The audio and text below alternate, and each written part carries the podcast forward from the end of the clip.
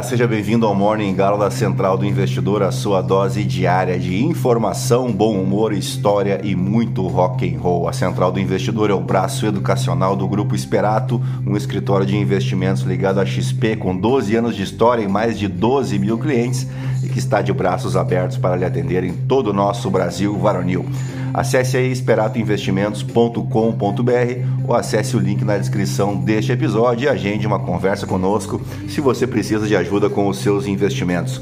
O meu código de assessor lá na XP é o 36194 e claro, será um enorme prazer cuidar da tua saúde financeira. Então, se você não está sendo bem atendido na XP, né, precisa fazer uma revisão na sua carteira, pode fazer a troca de assessoria aí para o código 36194, tá legal? Eu sou o Felipe Teixeira e ao som de Paula Toller, em homenagem a mais um ouvinte mirim, o futuro da pátria, o Gabriel, caçulinha da família, filho do ouvinte o Emerson, a quem é claro que a gente manda um grande abraço, um grande beijo e os desejos de muitas felicidades, tá bom, moleque?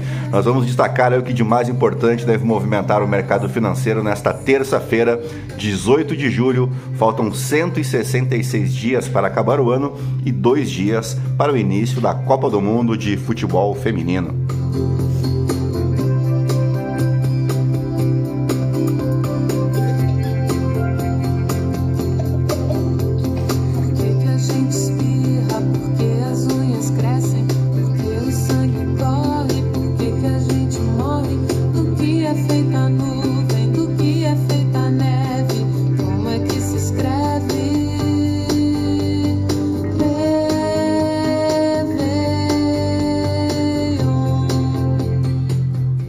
Bem, são 7 horas e 13 minutos, 15 graus aqui em Itapema. Hoje é Dia Internacional de Nelson Mandela, o Madiba. Ele que nasceu em um 18 de julho e é o mais importante líder da África Negra, vencedor do Prêmio Nobel da Paz de 1993 e pai da moderna nação sul-africana, onde é normalmente referido como Madiba, que é o nome do seu clã um homem que lutou incansavelmente pela democracia internacional e a promoção da cultura da paz no mundo. Uma frase do Nelson Mandela, abre aspas, ninguém nasce odiando outra pessoa pela cor de sua pele, por sua origem ou ainda por sua religião. Para odiar, as pessoas precisam aprender. E se podem aprender a odiar, podem ser ensinadas a amar. E tem uma outra frase dele que combina muito mais comigo, que é a seguinte: perdoem, mas não esqueçam. Bom, aqui no Brasil, no Brasil é Dia Nacional do Trovador, Dia dos Veteranos de Guerra e aniversário das cidades de Ponta Porã, no Mato Grosso do Sul, uh, Cristalina, em Goiás, e também da cidade de Fronteira, nas Minas Gerais, que faz fronteira com três municípios do estado de São Paulo: Frutal a norte, Guaraci a leste e Icém a sul, além de Orindiúva a oeste. E agora sim, depois de embevecer vocês com tanto conhecimento, vamos direto ao que interessa, mas antes se você gosta do conteúdo aqui da Central, nos ajude indicando, compartilhando o nosso podcast com um amigo, uma amiga, para somar aos mais de 1.500 ouvintes diários que não se misturam com a gentalha. Aproveita e clica ali no coraçãozinho para seguir o nosso podcast e classificar a gente com as 5 estrelas se você me ouve pelo Spotify. Você pode me seguir também lá no Instagram, no Felipe_ST. E é isso aí, gentalha, gentalha, gentalha, ao som de Inexas, vamos operar.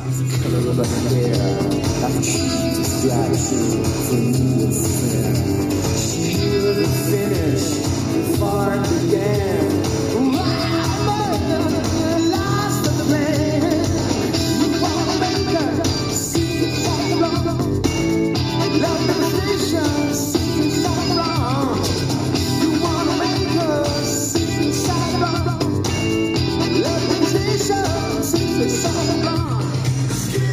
bem, as ações asiáticas encerraram a terça-feira com perdas generalizadas, exceção ao índice Nikkei, que retornou hoje do feriado, com os futuros em Wall Street operando estáveis, enquanto na Europa o mercado de títulos se destaca depois que um importante funcionário do Banco Central Europeu aumentou as esperanças de que o fim do ciclo de alta das taxas está próximo.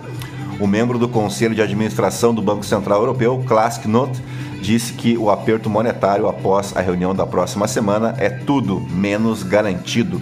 O rendimento dos títulos alemães de 10 anos caiu até 8 pontos base para 2,4%, a maior baixa em duas semanas.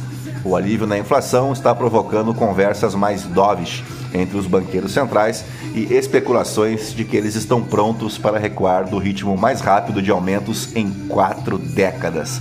Outro membro do Conselho de Administração do Banco Central Europeu, Ignácio Visco, disse que a inflação pode cair mais rapidamente à medida que os preços mais baixos das commodities começarem a pesar sobre a economia.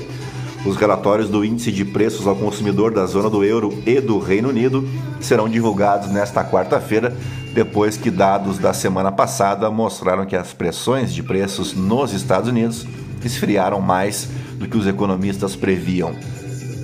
Enquanto isso, os futuros dos Estados Unidos se estabilizaram depois da divulgação dos primeiros resultados de ganhos dos bancos.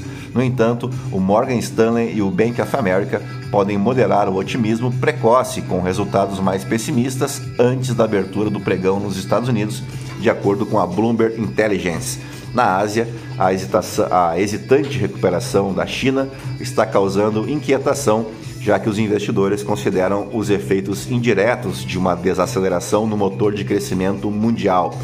Os dados das vendas no varejo dos Estados Unidos, com divulgação prevista para hoje, provavelmente mostrarão um aumento de 0,5% em relação ao mês anterior, mas excluindo automóveis e combustíveis. A demanda provavelmente mostrará enfraquecimento, de acordo com outra pesquisa da Bloomberg. Na cena local, o presidente Lula realizará quatro encontros bilaterais em Bruxelas, na Bélgica, nesta terça-feira. O propósito principal dessas conversas com líderes europeus será buscar apoio para viabilizar o acordo entre o Mercosul e a União Europeia, além de assegurar recursos destinados a ações de preservação ambiental no Brasil. Lula também estará presente na sessão plenária da terceira cúpula CELAC União Europeia, onde se reúnem 33 países latino-americanos e caribenhos além de 25 países europeus.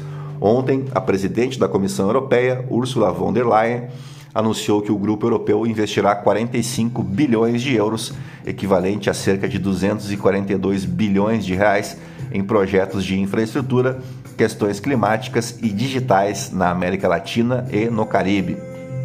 Esses investimentos tem como objetivo fortalecer o comércio da União Europeia com outras regiões do mundo e também combater os desafios decorrentes da mudança climática nestas áreas. Dito isso, vamos às principais manchetes dos portais de notícia no Brasil e no mundo ao som de Audio Slave.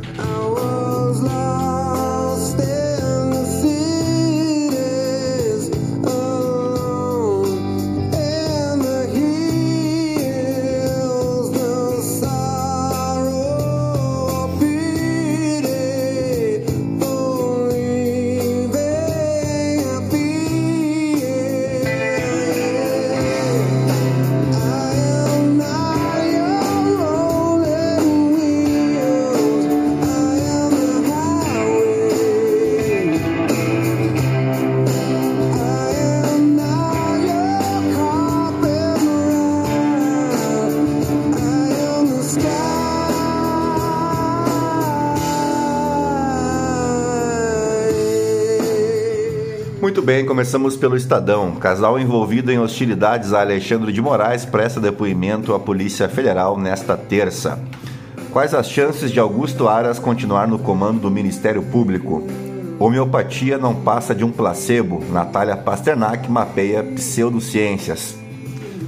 Juros altos podem ter impacto na prévia do PIB, mas não com a força dada por Haddad. É preciso criar um protocolo para a extração do siso Especialistas respondem. Subprocurador pede que Meta e TikTok entreguem lista de seguidores de Bolsonaro. Michele pede que deputada retire prótese ocular durante evento do PL Mulher. Compra internacional do exterior para sua casa em até três dias. Fundos que compram empresas têm recorde de 3,7 trilhões de dólares para investir. Fundos imobiliários aceleram onda de consolidação de shoppings. Vamos para a Folha de São Paulo. Joel Pinheiro da Fonseca, o papel dos especialistas no debate público. Dora Kramer, dores do parto à direita.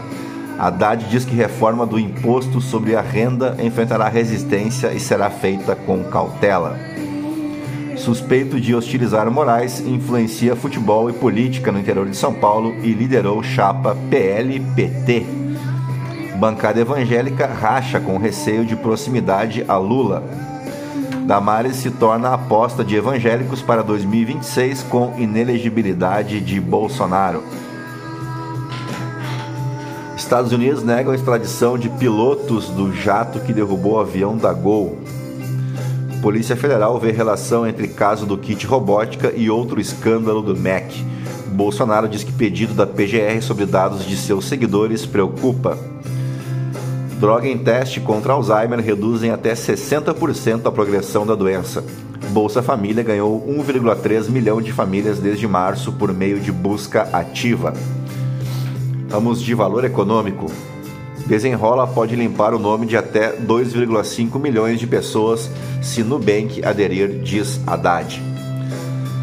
Mais uma de Fernando Haddad. Pretendida desaceleração da economia pelo Banco Central chegou forte. Prévia do PIB cai 2% em maio. Floresta pode valer o dobro que fazenda aberta para agropecuária. Justiça decreta falência da companhia aérea Itapemirim. União Europeia vai investir 45 bilhões de euros para América Latina e Caribe. Itaú instala o primeiro nó da rede do Real Digital. JSL compra FSJ Logística por 108,6 milhões. Uh, vamos para o Globo agora. Mina Leitão, o espaço da mulher no governo Lula. Lauro Jardim, PRF abriu quase 40 investigações sobre sua atuação nas eleições. Merval Pereira, momento estratégico para o governo Lula. Carlos Andreasa, discurso de Barroso corrobora noção popular de elite corrompida. Articulações para a entrada do Centrão no governo geram insatisfação no PSB, no MDB e até no PT. Confiança em partidos políticos e no Congresso atinge maior patamar desde 2009. Imagens mostram brasileira provocando Alexandre de Moraes no aeroporto de Roma. É a coluna da Malu Gaspar. Como os militares veem candidatura de Michele Bolsonaro à presidência? Uh, presidente da Caixa tenta resistir à pressão do Centrão e do governo. Vamos para o Poder 360. Lula participa de café da manhã com líderes de esquerda. Oposição apresentará pedido de impeachment contra Barroso na quarta-feira. Volkswagen anuncia layoff em fábrica de Taubaté. PGR quer que plataformas entreguem dados de redes de Bolsonaro. Tributária, marco fiscal e medidas provisórias, os desafios de Lula no segundo semestre. Conheça a empresa que converte câmbio de investimentos para startups. Haddad culpa a Selic pela queda de 2% na prévia do PIB. CNJ decide manter Apio afastado da 13ª Vara de Curitiba. Recusar pedido de impeachment de Barroso é prevaricar, diz Carlos Jordi. Tirar prótese não me constrange, diz deputada ao defender Michele. Polícia, vamos para o Metrópolis agora, tá? Polícia Federal houve dupla acusada de atacar Moraes, o que se sabe e o que falta esclarecer. Os motivos que ainda travam o acordo de União Europeia e Mercosul. Uh, por que Bolsonaro ainda não falou sobre o ataque a Alexandre de Moraes, é a coluna do Igor Gadelha? A importância da Uni é zero, é a coluna do Mário Sabino. Guilherme Amado, dois ministérios, Caixa, Funasa, o que o Planalto planeja dar ao Centrão. Flávio Bolsonaro assume defesa de dono de instituto que cravou vitória de Bolsonaro no primeiro turno. Ricardo Noblar cai a ficha e Lula acerta no tom sobre o clima, a Venezuela e a guerra. Uh, vamos para o The New York Times. Uma guerra atual colide com o passado como a Segunda Guerra Mundial persiste na Ucrânia. Vamos agora para o The Washington Post. Ucrânia pretende minar as defesas da Rússia, enquanto os Estados Unidos pedem um avanço decisivo. No Financial Times, inflação de supermercados no Reino Unido diminui pelo quarto mês. Vamos para os aniversariantes do dia. O 18 de julho marca o aniversário da cantora Baby do Brasil, também conhecida num passado não muito distante como Baby Consuelo, né? Que junto de Luiz Galvão, Paulinho Boca de Cantor e Moraes Moreira aí, é, formavam a icônica banda Novos Baianos, isso no fim da década de 60. Também aniversaria hoje o ator de filmes de gostos duvidosos, né? O Vin Diesel, além do apresentador da Globo Lixo, Tadeu Schmidt, ele que é irmão do jogador de basquete Oscar Schmidt e tio do jogador de vôlei de praia e campeão olímpico Bruno Schmidt. Nos fatos históricos, vamos para o ano de 1841, quando Dom Pedro II era coroado imperador do Brasil aos 15 anos de idade, o que ficou conhecido como o golpe da maioridade, né? O Dom Pedro II, que foi o segundo e último monarca do Império do Brasil, tendo imperado no país durante um total de 58 anos, tendo se preparado para assumir o trono desde muito cedo, depois que o pai, Dom Pedro I, picou a mula para Portugal, né, enquanto sua mãe, a dona Leopoldina, faleceu quando ele tinha cerca de um ano de idade. Ele que teve como tutor na infância e na adolescência José Bonifácio e teve que assumir a bucha então aos 14 anos de idade com o golpe da maioridade que nós já destacamos por aqui porque o período regencial né, foi marcado por diversas revoltas no território brasileiro, que o período regencial seria o período uh, que aguardaria até os 18 anos do Dom Pedro II, mas a coisa pegou fogo, né? tivemos a cabanagem na província do Grão-Pará, uh, que durou cinco anos, de 1835 a 1840, a Guerra dos Farrapos, né, ou a Revolução Farroupilha, na província de São Pedro, atual Rio Grande do Sul, de 1835 a 1845, também a revolta dos malês na província da Bahia, 1835, a Sabinada também na Bahia, de 1837 a 1838, e ali, quem sabe, nasceu o jeitinho brasileiro, né, com esse golpe da maioridade, mas por incrível que pareça, o jovem Dom Pedro II, aos 14 anos de idade, era muito mais preparado, muito mais inteligente do que esse cacaredo aí que vocês elegeram recentemente para presidente da República. Eu digo vocês com toda tranquilidade, porque eu não tenho nada a ver com isso. Me inclua fora dessa. Eu não me misturo com essa gentalha. E para fechar, vamos dar o nome completo do Dom Pedro II, que é um negócio assim inacreditável, né? Pedro de Alcântara, João Carlos, Leopoldo, Salvador, Bibiano, Francisco Xavier de Paula, Leocalde, Miguel, Gabriel, Rafael Gonzaga. Ufa! Pois esse era o nome de batismo do Dom Pedro II. Pasmem, né? Vamos para o ano de 1925 agora, quando Adolf Hitler publicava o Mein Kampf, título do livro de dois volumes de, de sua autoria, né, no qual ele expressou as suas ideias antissemitas, anticomunistas, antimarxistas, racialistas e nacionalistas de extrema direita, então adotadas pelo partido nazista. O primeiro volume foi escrito na prisão e editado em 1925. O segundo foi escrito por Hitler fora da prisão e editado em 1926. May Kampf tornou-se um guia ideológico e de ação para os nazistas e ainda hoje influencia os neonazistas, sendo chamado por alguns de Bíblia nazista. Sabe o que é o mais triste?